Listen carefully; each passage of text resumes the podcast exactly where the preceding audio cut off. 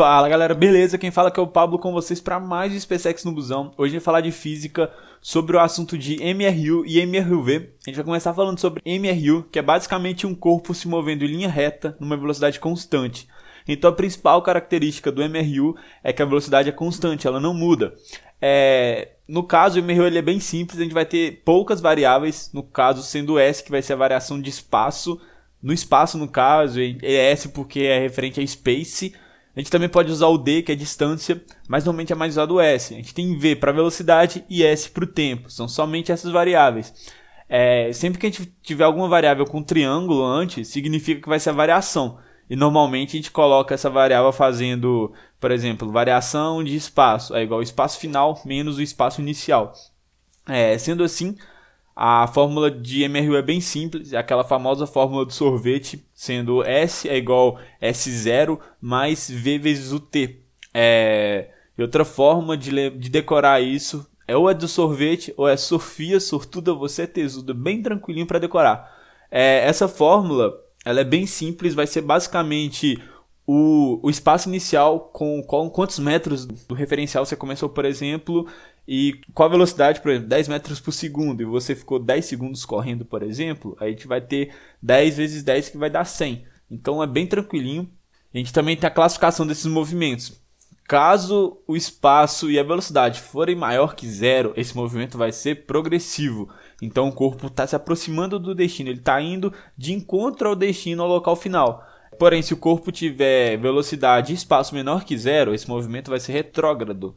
O movimento vai estar se distanciando do destino. Agora falando de MRUV, a gente vai ter uma definição próxima do MRU, mas agora a gente vai ter a noção de aceleração. Essa é a única diferença do MRU para o MRUV. O MRUV ele vai ter aceleração.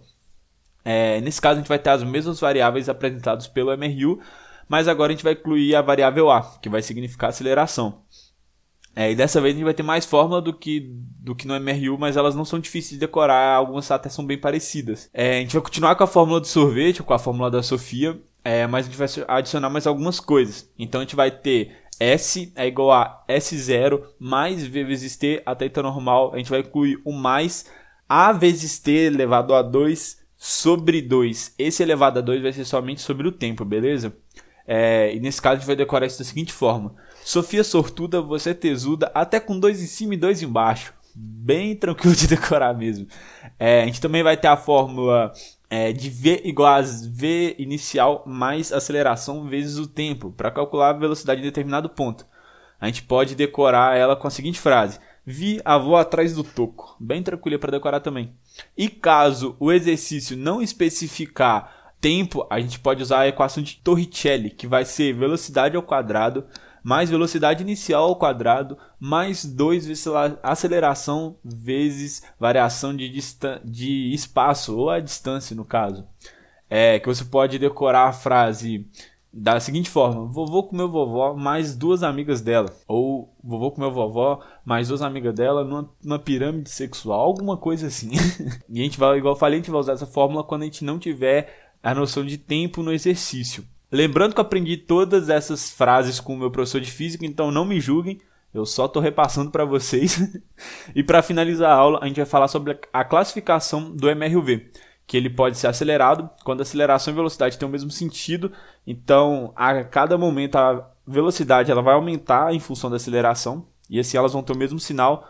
Ou o movimento também pode ser retardado quando a aceleração estiver indo contra a velocidade. Então, no caso, ela vai servir meio que como um freio. Então a velocidade vai começar a diminuir e por isso a aceleração e velocidade ela vai ter sinal diferente, vão pra, vai uma para cada lado, falando de forma mais básica.